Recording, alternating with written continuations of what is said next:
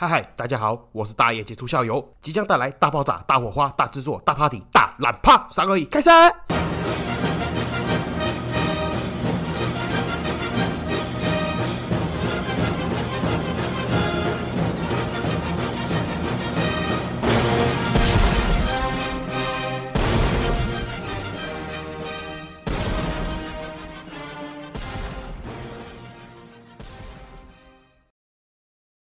嗨嗨，这里是社会观察日记，我是大爷技术校友，欢迎回来。好，继续上一集的话题，李云迪嫖妓案之性产业知我见。前情摘要：前一阵子大陆知名的钢琴家李云迪嫖妓案被抓的事情，引发一系列我对性产业的想法。然后录完上一集之后，我才突然想到，哎，靠腰对呢，事情已经过了一阵子啊，李云迪人呢？结果上网 Google 发现，哎，看他被羁押了，哎，不对呀，关太久了吧？首先我知道这件事情在当地应该是不合法的，但是照比例原则来说，也关太久了吧？事情发生到现在应该也超过半个月了吧？而且这还不是最严重的，我在继续 Google 之后发现，最严重的是现在的主流媒体，一直思是李云迪在。整个大中国是活不下去的，基本上应该是被封杀了，应该是凉了。然后他妈妈是也出来讲说，李云迪接下来可能要去美国任教。然后他妈也讲到一个重点，也是我自己心里面想，相对于那些贪官污吏来讲，一个单身成年男子嫖妓，还是你情我愿的情况下，真的有那么严重吗？你说他犯罪没有错啊，但是做错任何事情都有比例原则问题吧，总不能无限上纲啊。哎，而且那个是台湾人对李云迪不太了解，我 Google 之后才发现，哎，干他基本上在世界上各大钢琴比赛都有得奖嘞，而且还是很年轻就得奖了。你这个如果要以一般人听得懂的白话文来讲，他就是钢琴界的。小当家呢？你能想象小当家因为嫖妓所以被取消特级厨师的头衔吗？哎，他做的菜会发金光，评审吃完之后会有仙女在他头上咚咚猜的人。你因为他嫖妓，你就把他除名？当然，我也不是鼓励犯罪行为，也不是说精英分子因为自己的社经地位比较高啊，所以就可以滥用特权欺凌弱小。但是他这个成年单身男子两厢情愿的花钱嫖妓，又不是强奸，不是强暴，也没有趁人之危，也没有强迫性手段，有必要严重到被整个社会封杀吗？成年男男子情欲流动，不小心就。滑进去了，还是花了钱付了费，两厢情愿，真的有那么严重吗？你要说我法盲，我也接受啊。但是我就觉得华人社会很奇怪啊。接续我之前讲的一样，球星就是好好打球，把球打好；歌星就是好好唱歌，把歌唱好；钢琴家就是好好弹钢琴，这样不好吗？为什么一定要纠结在人家的师德，站在道德的制高点上面指责别人？你是希望老百姓找一个偶像，朝着他的目标前进，还是找一个精神领袖？啊，谁到底谁有那么完美？然后再像之前讲的一样，每次发生这种事情，一定有家长出来说啊，这样子我要怎么教小孩？你不会教就。不要教，而且你家的小孩如果看着李云迪说哇，这李云迪去嫖妓，我也要学他一样嫖妓，我就可以变成一个好的钢琴家，你觉得这个合理吗？有可能吗？好，接下来跟大家报告一下，因为上一集有听众反映说我讲的有点僵，然后我那种说法反正会让人家有点听不太懂。那因为本来我的想法是这个标题跟这个内容已经够偏了，我就不要再这么拉黑的讲，以防人家会觉得我很不正经，还是有点歧视嘲笑的意味。但我本来的想法是说有条理渐进的层次的去讲，让大家比较好明白。后来听众给我的反馈是说我用白话文来讲，听众会比较容易理解。哎，所以我就把。第二集的内容全部删改掉，然后再重新录了。妈的，好，那我就从头开始讲，从整个性产业跟性专区开始讲，为什么一定要合法成立性专区，跟让性产业合法化，然后性专区合法化又要朝什么方向去前进？当然，以下都是我自己的想法。就现在，其实性专区已经通过了，但是目前为止没有一个县市愿意设立性专区。至于什么原因跟为什么，我等下再提。所以，就算性专区有通过，但是没有设立性专区的情况下，目前台湾都还是不合法那还有一个主流说法，性专区里面要。设立妓院，所有的性行为都要在性专区的妓院里面完成。至于为什么，因为网络上有一派的说法是说，成立妓院这样子，不管是性工作者也好，还是顾客也好，这样比较能有效的控管，而且可以列册。那我先以现在不合法、没有性专区的前提之下来讲，茶庄、皮条客，也就是俗称的妓院，会有什么状况发生？现在的状况就是因为没有合法性专区，所以性工作者他要招揽生意、要招客人，一定要透过皮条客还是妓院，他们才有办法从网络上也好，从赖啦，没有 Facebook 那个群组去找。人还是去发小广告，贴人家的车子啦，人家的门呐，发那种小卡。那否则性工作者上街拉个客人，随便警察钓个鱼，马上就被抓走了。怎么做生意？又或者是妓院他们本身政商关系比较好，说难听点，有些可能还会有塞红包，所以执法单位不敢去抄他们的场。但是你要一般的性工作者，小散户怎么可能有办法做到这种事情？那是不是会造成性工作者在没有妓院皮条客的情况之下，完全没有办法进行性工作这个问题？那换句话来说，今天抽成还是分润，就是妓院皮条客说的算，他爱怎么算就怎么算，不然你有。干你就不要来上班了，这一点都不公平了，所以才会产生我之前讲的性剥削问题。还有一个重点是，本身会去从事性工作，很大一部分也很有可能他就是人力市场的弱势，所以他才会选择这种行业来去做。那你又因为性专区的原因，导致他们很容易被妓院也好、皮条客也好性剥削，那这样的现象不是很奇怪吗？这个是在没有合法性专区的情况之下了。那如果是有合法的性专区的情况下，妓院跟皮条客的存在，其实也只是比非法还要好一点而已。为什么？因为他们一样可以透过优势来去压榨旗下的小姐、性工作者。那只是差在如果合法的专区的情况下，一定有其他的妓院、其他的皮条客做竞争，所以自然是有效的推动人力市场跟消费市场去做定价，就比较偏向一般的公司行号做竞争，或者是挖角、抢人才之类的感觉。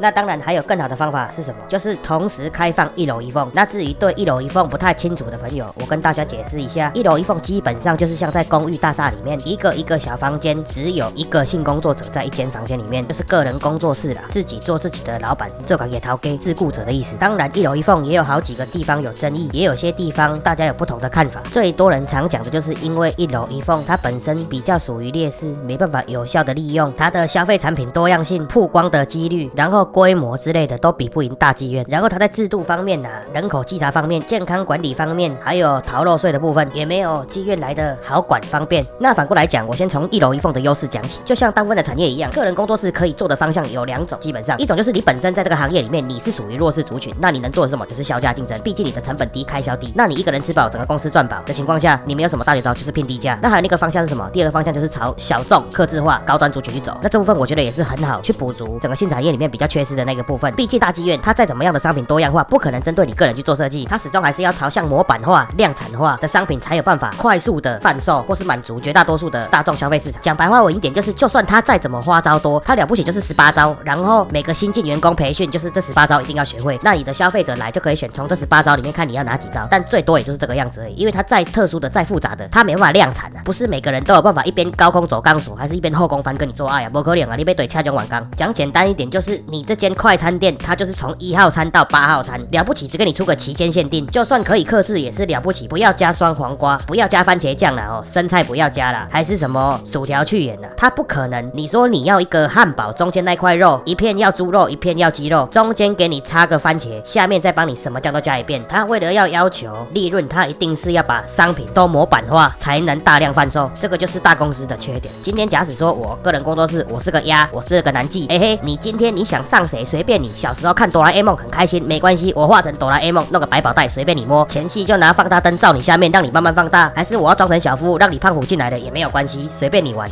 还是你小时候喜欢看米奇妙妙屋，没关系。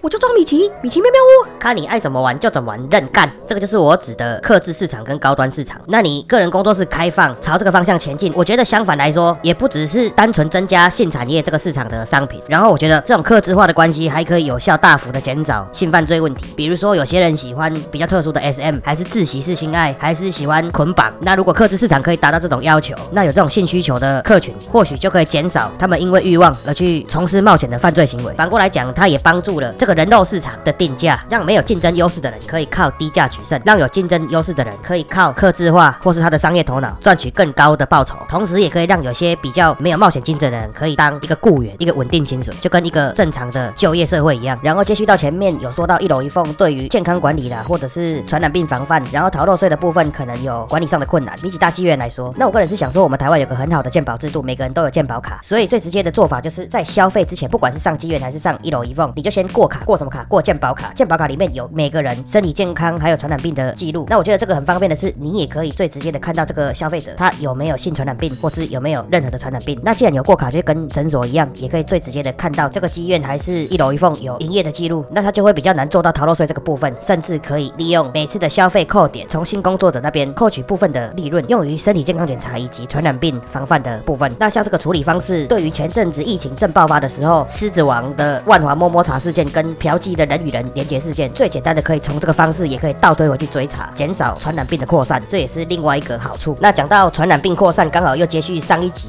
有提到的部分，人口黑户跟非法移工的问题。首先，没有合法的性专区，没有合法的一楼一凤，等于间接的推动了人口黑户、人口拐卖跟非法移工。首先，我们要想一个问题，上一集会提到，为什么我会说有可能引发后续的社会问题，甚至引发国际问题。首先，我们不用骗了，外籍移工来台湾，大多数都一定是为了想赚钱的，不太可能是因为喜欢华人文化，还是喜欢台湾，所以移居来台湾来旅居，来打工旅游。那我们先说到来台湾，已经在台湾，那他有没有可能隐藏起来变成黑户，甚至他预期拘留，就为了要做性工作，尤其是性产业这种的，一定会比他们做刚来的薪水还要高。那这里就牵涉了两个问题，一个问题是，那他这样的行为会不会影响到我们本国籍人的权益？第二是他会不会造成其他的社会问题，不管是治安也好，健康、传染疾病散播。再来就是要来，但是还没来的，这个也不是很罕见的新闻的。像之前就有一个泰国籍的女子来台湾从事性产业，她签旅游签，然后没有错，来台湾之后就从事了一个月的性交易，然后她本身带有艾滋病，所以她就一传十二个扩散出去了。那请问这样后续制造出来的社会问题跟医疗健康资源占用的部分有多少？而且这个还不是极为罕见案例，每次过了一阵子就会有一个类似的案件发生。所以最基础、最简单的性产业没有合法化，已经不只单扩散台湾本岛内既有的传染病，而且还有可能会增加一些是境外进来的传染病。那另外一个部分，有些人可能会有疑问：那合法成立性专区跟一楼一凤到底跟减少人口黑户、非法拘留、人口拐卖、非法移民到底有什么关系？一定会有人想啊，这些拿旅游签进来进行性交易的，还是逃逸外劳去从事性产业的？这种你也没列册，你也不知道怎么抓他。他藏身在民宅处，除非有人吹哨，有人去检举，那你怎么抓得到？我跟你讲，很简单，你只要做过生意就知道，谁是最大的检举者，谁是最大的正义使者，比公家单位还认真，比执法单位位还勤劳。答案就是你的竞争对手。我们假设在这个合法的 A 区里面有三间妓院，三间妓院已经合法经营了大约超过五年。那我跟你讲，这时候只要突然客人变少了，那就是两种情况，一种就是社会氛围改变，就是整个环境生态的改变；第二种就是要么就是你的公司烂，不然就是别人公司强，客源被其他同行拉走了。那在排除第一种可能的情况下，第二种情况，客人的总体量不变，那总和一定是由这三家平均分掉嘛。那所以反过来讲，如果这三间加起来不到那个总和，那就代表有第四间的人出来竞争。讲白话文来解释，就是比如说一个岛上面只有两间在卖面的，所以这两间卖面的客人总和加起来一定是整个岛有吃面的人口，除非两种状况嘛，一个大家不吃面的改假赛，喜欢假赛，那没话讲。第二种就是突然会有一个第三家跑出来竞争，才有可能会分掉这两间的客人嘛，很简单的逻辑。那今天假设你是合法的那个店家，你经过商业调查发现有一个人来抢走你的客人，然后他是非法，他是违法的，你会怎么样？我跟你讲，你保证往死里打，打到 他尿出来，打到他裤底一大包。这个千百年来商场之道。再来，接下来我要讲的这个一定要成立性专区的原因，它同时也是很多人觉得不要成立性专区的原因，就是它其实是优点，但是大家都以为它是缺点。我跟你讲，很多人其实都认为成立性专区，尤其在他们家附近之后，那个房价会跌，因为性专区是个嫌恶设施。我跟你讲，这部分我先从两个地方开始讲。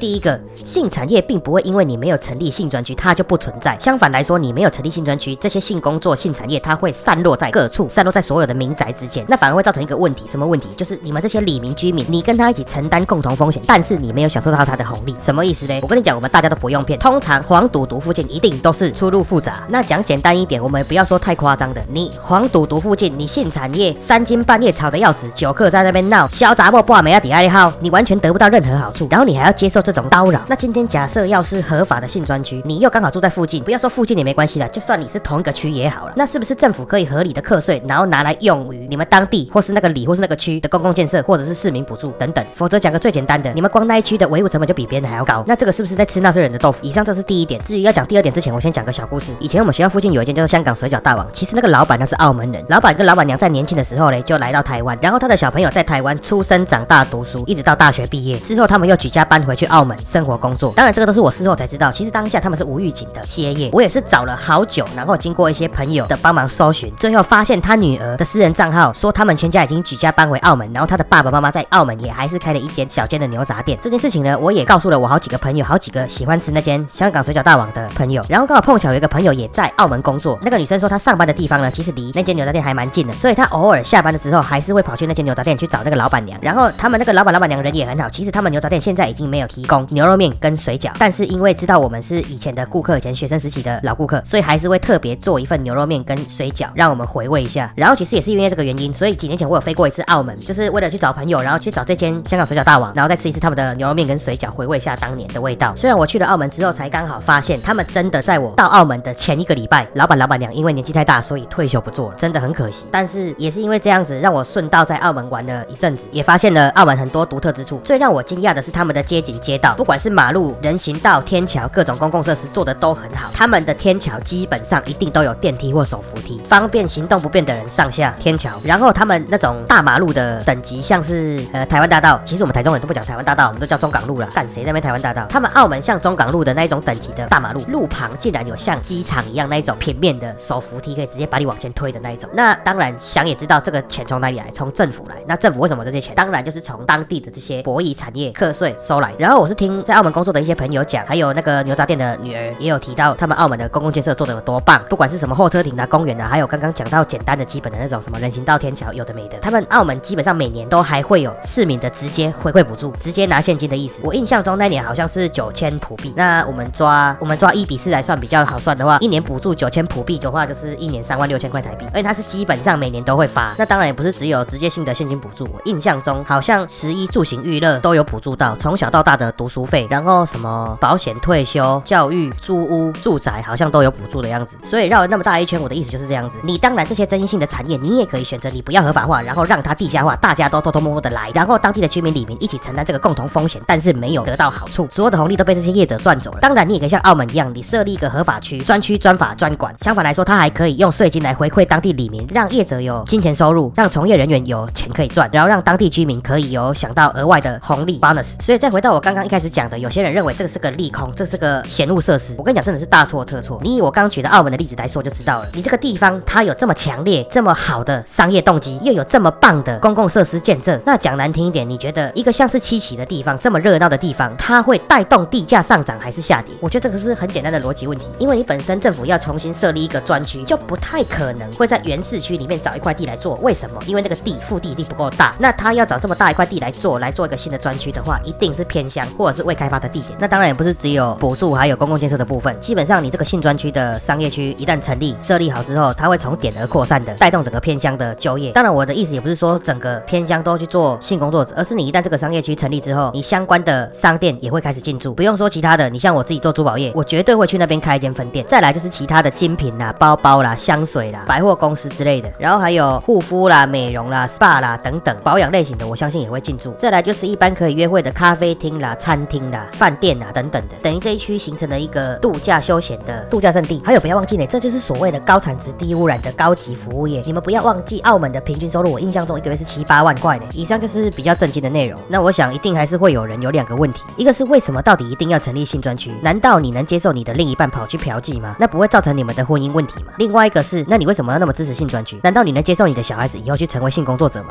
那就第一题来说的话，我坦白讲，其实我个人是认为我可以接受肉体的背叛，但是我没办法接受精神的背叛。而且国外已经给出了 N 百遍的调查结果，开放性专区其实是有助于降低离婚率，不是增加。为为什么？我坦白讲，先不要讲说结婚太久导致床事不和，还是床事有点腻了。那你要知道，你的伴侣出生天生下来不是来给你干的，你知道吗？所以姓氏的方面，我本来觉得就不可能会有完全契合，就算有，我觉得那也是少数特例。再来，你只要进行了嫖妓这个动作，你本身或多或少对你的伴侣就会感到有部分的亏欠感，所以你自然而然会对他更好一点。那至于你去嫖完妓对伴侣没有感到亏欠感的那些人，我想你本来就已经走在要离婚的路上，不然就是在离婚的边缘。所以不管你有没有去嫖妓，你本来就会去离婚，甚至你搞不好还会因为可以去嫖妓而减低去离婚的几率。这个是我对第一点的看法。第二点是有人说，那你支持性专区，难道你会希望自己的小孩子去从事性工作吗？我的想法啦，第一是工作是他自己选择的，我只能避免他不要去选择这个工作，而没有办法去责怪他为什么最后选择了这个工作。什么意思嘞？白话文来讲，我们不用胡乱，工作一定有分一等、二等、三等，不入流。那我身为父母，我到底做了什么事情，会让我的小孩去选择性工作来做，去选择了一个最差的打算？那是不是我小时候没有给他足够的培养，给他比较好的环境，还是我家长本身我又烂赌又穷又不愿意工作，才会造成这个后果？那反过来讲，假设我是个很好的爸爸，我也有一个很好的收入，有财产有资产，然后我也给我的小孩很好的培养，他有各种的技能、各种的学经历，但是却因为一些特殊的变故，导致他不得不去从事这个性工作，那这不是一个悲剧，是一个情非得已吗？我又有什么资格去责备他？难道会有人小时候作文题目写我的志愿，第一志愿上面填妓女吗？然后还有个重点啊，天下父母心啊，谁会希望自己的小孩子以后长大就去当性工作者啊？所以我不希望我的小孩子成为性工作者，天下间就没有性工作者吗？你是活在乌托邦吗？想象力就是你的超能力？难道我不希望我的小孩成为性工作者，他就一定不会成为性工作者吗？那反过来讲，我希望我的小孩成为工程师，希望成为郭台铭，然后他就一定会变成郭台铭吗？你他个派！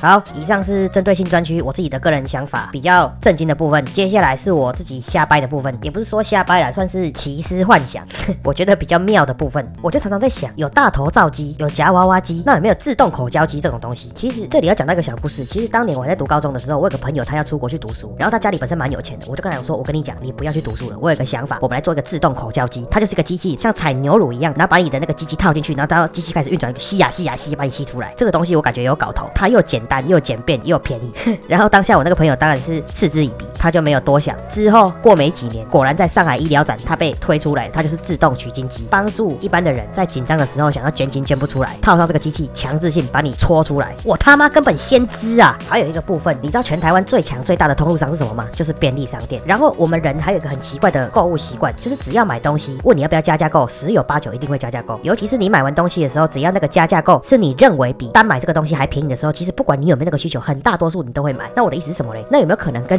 Seven Eleven 还是全家合作推出购买商品加值八百九十九，让你爽九九口交服务？只要你买完东西，然后柜台逼下去这个八九九服务之后，你就到旁边的小的独立空间，有门帘走进去，然后把你的鸡鸡套进去那个洞洞里面，然后就有人帮你吹出来，简单简便又快速，还不会不好意思讲。有需求的时候就说我去 Seven Eleven 买东西。而且以上这些东西还有一个很具有指标性意义的东西是什么？如果大家有印象，看前一阵子不管是日本也好，还是韩国也好，这种人口老龄化慢慢变严重的国家，都有看过类似的新闻。什么新闻？就是社会太竞争，然后这些中老年人他退休了之后，他没有竞争优势，没有竞争能力，尤其是在没有收入之后，他们就被形容为大型乐色。尤其是因为社会本来就很竞争，而且年轻人赚不到钱，所以他们也没办法去抚养这些中老年人，导致这些中老年人他本身收入有困难的情况下，也没法过上好的生活，所以中老年人的犯罪比例逐年上涨。然而这时候有福了，配合刚刚的加值口交服务，我跟你讲，中老年的就业问题马上解决。为什么？你怎么知道躲在那个口交间的后面那个帮你口交的人？是十八岁大学生，还是一个八十八岁的大学生的阿妈？而且最酷的是什么？最酷的是那个欧巴桑他本身因为年纪大的关系，牙齿退化，没脆气了，他那个嘴巴里面只剩下牙龈跟口腔，他那个柔软的口腔内搞不好就是绝世的口交高手。你们不要傻傻的那个欧巴桑这辈子吃过的屌 比你吃过的饭还要多呢。他 他以前只是碍于有老公呢，现在他要开始他的第二春了呢，一语双关的第二春呢。再放大来讲，哎，当所有人去 Seven Eleven，还是说所谓的去口交服务，那大家有没有想过一个问题？台湾社会里面薪资定价里面最低的，基本上就是什么？就是这种免洗服务业，我们都不用胡烂，工读生啦，餐厅服务员工啦，Seven Eleven 便利商店店员这种薪水一定是最低。那当这些人的薪水已经被拉到这么高的地方的时候，那其他的行业要不要加价去抢人才啊？否则以后年轻人就说，好啊，你工厂开这个烂薪水，那我就去 Seven Eleven 吹喇叭啦，直接解决台湾低薪问题，GDP 井喷，大概是这个样子啦。先讲到这里，这个口味太重，我怕有些人听不下去，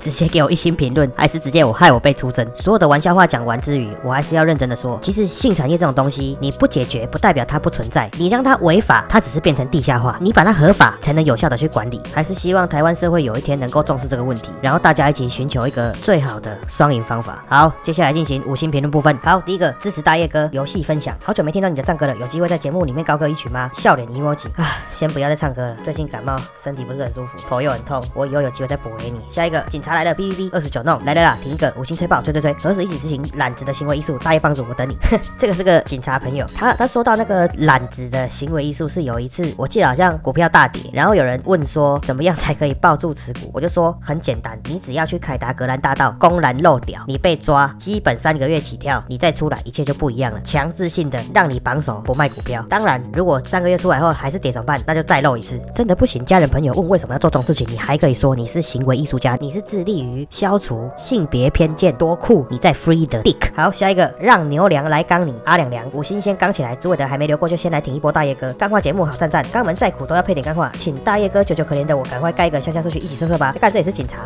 下流无无良无耻警察。好，感谢你。下一个最初的梦想邪教徒团员之一哥太赞啦，支持你啊，感谢你。下一个大肛门杰出校友颇失望，五星一定干爆，感谢大叶哥为群友排解负面情绪，给大家欢乐。人生真的只有一次啊，快乐开心比较重要，干话也重要。也是说真的，我自己的想法是真的过得开心比较重要。然后以追女生来讲啦，我常常跟想要去追女孩子的朋友讲说，这个女生你要先想，你上半辈子跟她没有交集，如果你失败了，下半辈子也不会有交集，那你怕什么？那你现在有个十分钟、十五分钟的机会可以去表现你自己，那你就是直接上硬干。失败了，那就是再找下一个目标就好了。好，感谢你。下一个我居粉七四二二五六四六九七九，跪求邀请古玩吉祥物居居啦。这个我有说过，还是要去问居居本人愿不愿意上。好，感谢你。下一个 KJ 来签到，苏玉敏大一哥我又来了，emoji，这个是有钱的天母爸爸。好，感谢你天母爸爸。下一个秋口口干你娘，查理干你娘。南区，我每天都听大叶哥 ASMR 考考，从颅内到鸡鸡都高潮了。大叶哥赞啦，感谢你。下一个群友们 Lisa，Lisa 一零一，大叶哥声音多变很丰富，Podcast 很适合你多变的声音，五星吹捧，期待下集。好，感谢你。很不好意思，这次拖更拖那么久了，主要是因为呃重录了好几遍，然后最近事情真的比较多，比较忙，然后身体又不舒服，感冒变严重了。其实其实应该说我的感冒先先感冒，然后又好了，然后又再感冒，然后再变严重，最近又头痛。好，感谢您。下一个六星推爆大叶哥啦，A 九五二九七，唯一支持大叶哥跟 G G 一决高下吧。先不要，我已经被刚到双腿无力了。感谢你。下一个 Rain Team Box 还不推爆，想听秘辛呐？好，接下来应该会开始做银楼业的秘辛类的，或者是其他行业。那